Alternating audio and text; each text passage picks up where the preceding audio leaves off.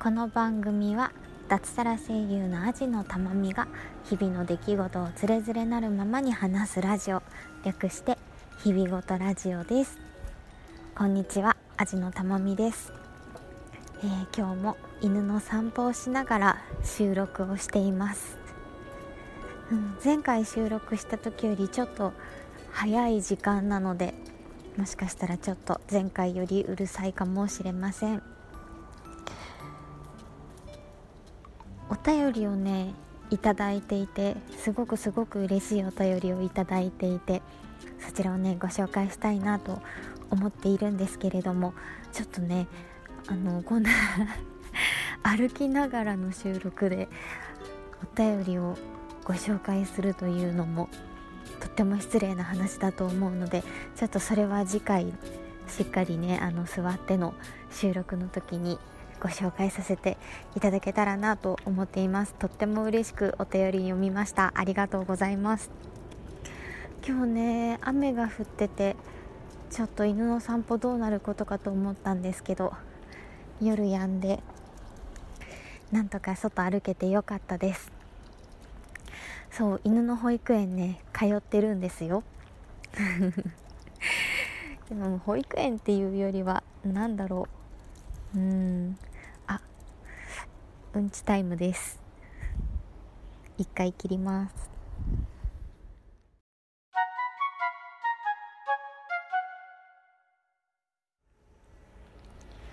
今日もマンホールの上で元気にうんちをしてくれました。なんでなんだろうねうちの犬。マンホールの上でくるくる回ってうんちするの。本当に謎なんですけど。なんでねうちの犬がうんちしたマンホールのことを我が家ではうんホールって呼ぶことに しています。そうあのね保育園通ってるんです。ちょっとね先週とかは先々週も先週か。あのお盆休みだったじゃないですか。でその保育園はペットホテルも併設しているのでなのでちょっとねそっちが満杯だってことで先週とかは遊びに行けなかったんですけど。保育園めちゃめちゃ楽しいみたいでね。なんか保育園で遊んでる写真とかね見せてもらうんですけどもうなんか 満面の笑顔なんですよね。犬なのに笑顔ってどういうことって犬飼ってない方とかは思うかもしれないんですけど本当に満面の笑みのうちの犬の写真を見てああ入れてよかったなって思いましたね。で保育園から帰ってきた後もなんか 普段私と一緒にお家でお留守番してたりとか、まあ、家の中で一緒に遊んだり散歩したりはするんですけどそういう時ではありえないぐらいの爆睡をしてましたね。普段寝ている時ってなんだろうななんかちょっと私が動いたりするとなんかどこ行くんですか？みたいな感じですぐ起きてきたりとかするんだけどもう眠気がすごすぎてなんか起き上がることすらできないみたいな。もうずっともう起き起きられないみたいな感じで爆睡してましたね。そういうのを見るとあ本当になんか、うん、この子にとって楽しい時間だったんだろうなと思ってすごく嬉しくなりました。なのでこれからもねもしねあのこのアルバイトが落ち着いたりとかしてもなんか定期的に、うん、入れてあげたいなって思うようになりました、うん、多分そうすると思います、うん。まあ保育園っていうとあれなんだけどドッグランなんだよね。そう。やっぱりドッグランで他の犬と遊ぶっていうのはすごく楽しいんでしょうね。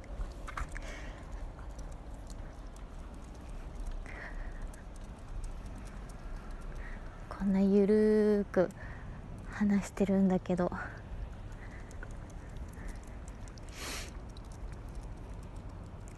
なんか何もうまくいかない日ってありませんか？なんか何やってもうまくいかないみたいな日って私月に1日ぐらいあるんですけどなんかもう朝から何をしてもうまくいかないし何をしてもイライラするし何をしても悲しくなるしみたいな日があるんですよ。まあ、もしかしたらねあの私も女性ですからそういう体のこととね結びついているのかもしれないけどでもなんか圧倒的に運がない日ってあるじゃないですか。この間先週あたりかな私にもありまして、まあ、まず朝思った時間に起きられないみたいなところから始まってその日は仕事だったんですけど仕事に行く電車乗りたかった電車にも乗れなかったしもうこれは完全に自業自得だけど忘れ物をして筆箱忘れたんですよね。筆箱忘れちゃって買わなくてもいいペンを途中で買わなきゃいけないことになったりとか。で 仕事が終わってスタジオを出たら雨降ってるしで午前中ね洗濯物干しちゃってたりするんですよ。もうもう今から帰っても手遅れみたいなぐらい雨が降ってて。でもちろん傘持ってなくて日傘はあるんですけど雨傘は持ってなくて。もう散々本当に散々みたいな日がありまして。うん。ああいう日ってなんであんなにいろんなことがうまくいかないんですかね？うん。そう。それでねもうなんかもうイライライライラしながらねもううんなんかそれをあ もうしょうがないこういう日もあるさって明るく乗り切れる時と乗り切れない時があってその日は全く乗り切れない時でうんちょっとイライラしながらそうそういう時に限ってさちょっとお気に入りの靴履いてたりとかさ あとなんか濡れたらすぐ分かる感じのズボン履いてたりとかさジーンズだったらそんな濡れても分かんないけど ベージュのズボンとかだとすぐ濡れると分かるんですよね。そういうズボン履いてたりとかして本当にいろんなことにイライラしながら、まあ、家に帰りまして。でちょうどねクリーニングに出さなきゃいけないものがあってうん。でお盆休みが終わったであろうクリーニング屋さんにそれを持っていきまして持っていきまして。で もうなんかお恥ずかしい話なんですけどクリーニング屋さんに行ってそれを渡してでこう見積もりみたいな感じで取ってもらって値段が1653円だったんですね。もう忘れないんですけど。忘れないというか忘れられないというかだったんですよ。でお財布をパッて開けたら1300円ぐらいしか入ってなくて「あのカード使えますか?」って聞いたら いやもう近々 PayPay は対応しようと思ってるんですけどカード使えないんですよって言われて。もう絶望なわけですよ。またうまくいかないと思って。また今日まただよと思って。なんで今日に限ってこんなにお財布にお金入ってないんだよみたいな。もう完全に自業自得ですよね。もうと思って「あじゃあいいです出直します」って言って「すいませんお手数おかけしました」って言って「ちょっと一回家戻ってまた来ます」ってって言ったら、まあ、うちから徒歩5分ぐらいのとこにあるクリーニング屋さんでそんなに遠くはないんですけどって言ったらそのねクリーニング屋さんのおばちゃんが「あいいですよ」って言ってそしたら私建て替えておきますから内緒ですけど 建て替えておきますから私がいる何曜日にならまた私がいるのでその日に取りに来てもらうことってできますか？って言われてえ？ー、と思って。なんかすっごい申し訳ないなと思ったけどすっごいありがたいなとも思っちゃったのも事実であ見えるいいですよって言ってくれてなんか甘えちゃったんですね基本結論から言うとそのおばあちゃんに私は。あじゃあお願いしますって。もうそんな満身創痍だったのもあってもうなんかそのおばちゃんのね優しさがねもう身に染みまくっちゃって。なんかもうこれからもう一回家帰って行かなきゃって考えただけでまたさらにブルーになっちゃってたのがそのね優しいおばちゃんの心遣いで私はかなりその日救われたというかすごくハッピーになったんです。でとりあえずお財布に入ってた1000円だけ出して端数のね653円はそのままあのじゃあ次回引き取りに来る時に渡しますって言っておばちゃんに立て替えてもらってその日は私はね家に帰ったんです。無事にクリーニングのものを出して。ありがたいよね。絶対マニュアルに書いてないさものなんかことだしさ。もうおばちゃんの真心というかさ優しさというか多分上の人とかに言ったら怒られちゃうやつだよね。なんですけどそうやっておばちゃんが対応してくださって。うん。でねそのクリーニングのが今日ね出来上がるってことでおばちゃんが出来上がったのは昨日なのかな？本当は昨日出来上がるんだけどおばちゃんがいる日っていうことで今日ね取りに行ってきました。ちゃんとお金をお釣りないように封筒に入れて。でなんかやっぱりうんなんかそのおばちゃんの気持ちが本当に嬉しいなって思ったのであのうちの近所にある私の大好きな和菓子屋さんがあってすごい美味しい和菓子屋さんがあるんですけど多分おばちゃんももし近所の人だったら知ってるっていうようなね地元に根付いた和菓子屋さんがありましてそこの和菓子屋さんのどら焼きを一つ そんな高いもんじゃないんですけど行く直前に買いましてその袋の中にちょっとしたお手紙とともに 持ってってあのクリーニングのねものを受け取って出る直前におばちゃんに渡してねよかったらおやつに食べてくださいって言って渡して帰ってきました。うーん。なんか真心には真心で返すじゃないけどなんかうーん。すごい嬉しかったから本当にねうん。本当に心ばかりっていうね文字通り心ばかりっていう感じのものだけどうんお礼の気持ちを伝えられたかなと思ってとても気持ちの良い体験でしたね。なんかうん私もそういうことができる人になりたいなって思います。まあアルバイトだけど飲食店のホール業務を私は今しているわけでいろんなお客さんがいてなんかマニュアル通りの接客だとやっぱりなんか冷たいしロボットでいいじゃんってなっちゃって。でもなんかそうじゃない人と人とのなんかうんある意味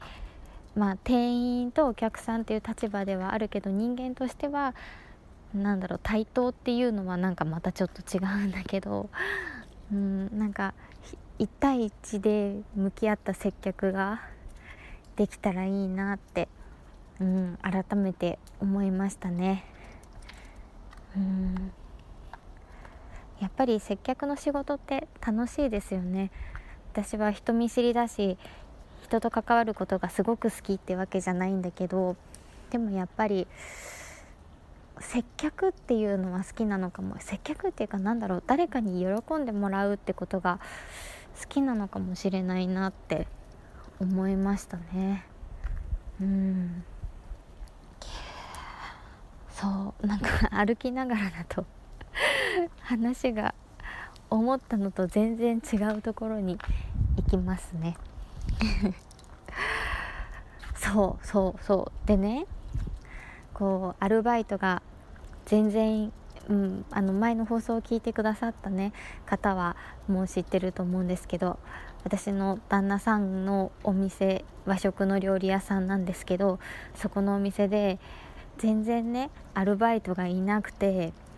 そのせいで私は自分の仕事以外にもそのお店でアルバイトしなきゃいけなくて今とってもちょっと忙しいというかうん、なんか予定に追われる生活を過ごしてるっていう話を前したんですけど求人広告を出したんですよ。まあなんかよく CM でテレビ CM でやってるようなアルバイトのサイトに。でね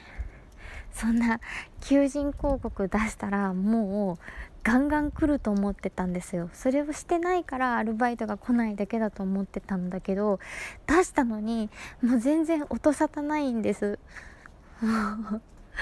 なんてことだと思って。うんもうそもそも飲食店のアルバイトが人気ないのか何なのか出したサイトが悪かったのか、まあ、その辺を選んでやったのは全部やったのは社長だったんですけど社長が悪いのか？なんかねちょっとびっくりしちゃって絶望しちゃって。でずっと5年ぐらい行ってる美容室があるんですけどこの間美容院行った時にその話をしたら最近の若者はねこう付加価値を求めていると。時給が良くてあとなんだろう飲食店でいうとまかないがつくとか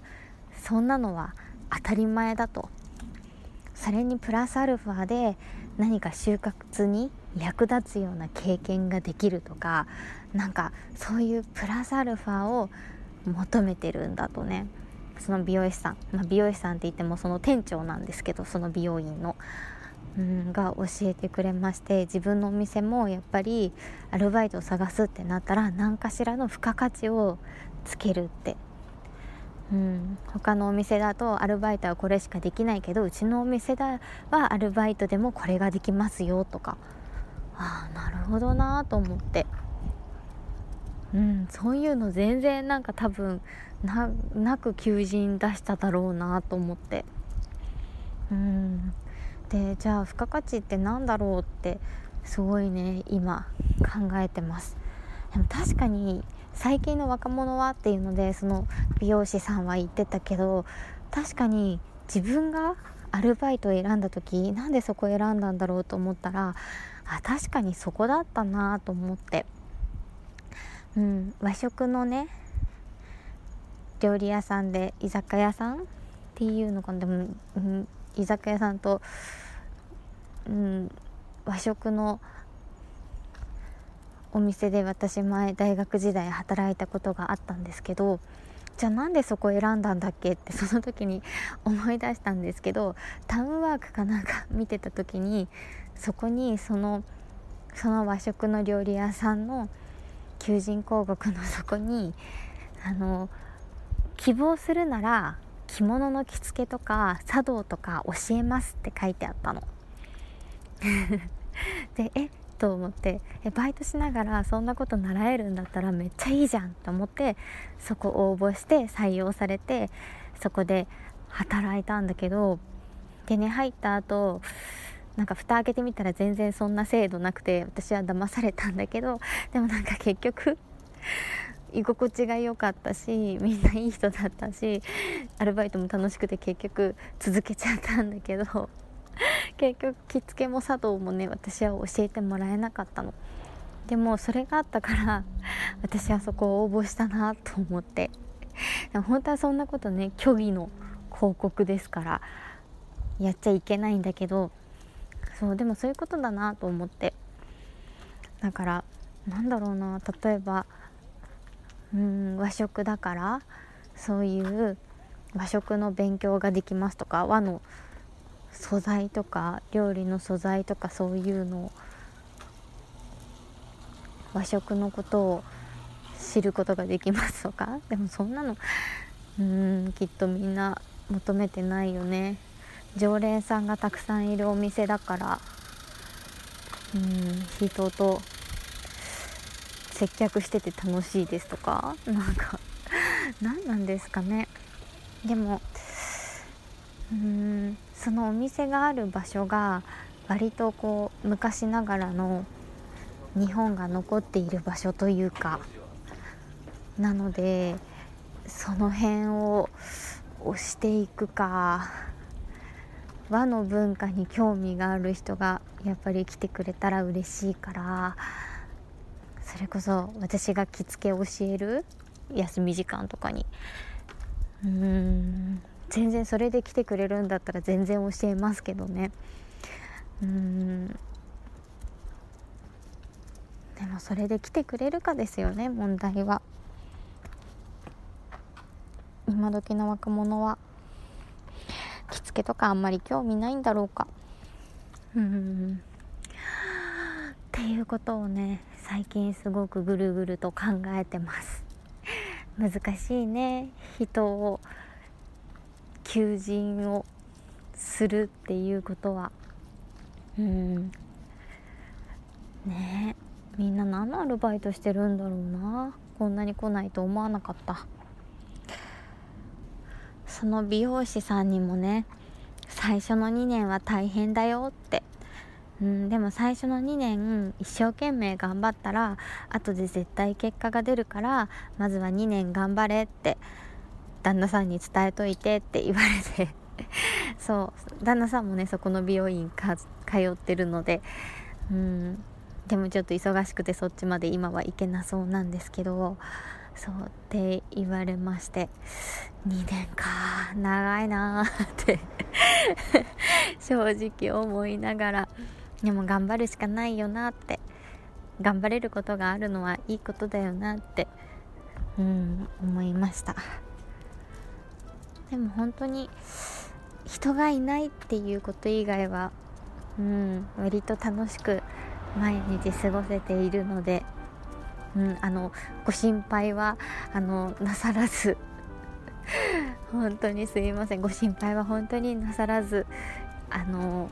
聞いてくだされば嬉しいです。はい。あまり心配されちゃうと私もね喋りにくくなってしまうのでね。うん、心配してほしい時は言いますちゃんと。心配してくださいって言うようにしますので。はい。ではこの辺りで失礼します。今日もお付き合いありがとうございました。以上味のたまみでした。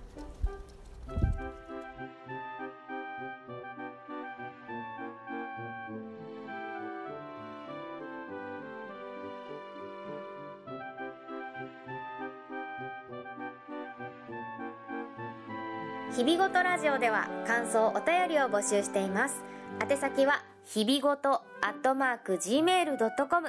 hibigoto アットマーク gmail.com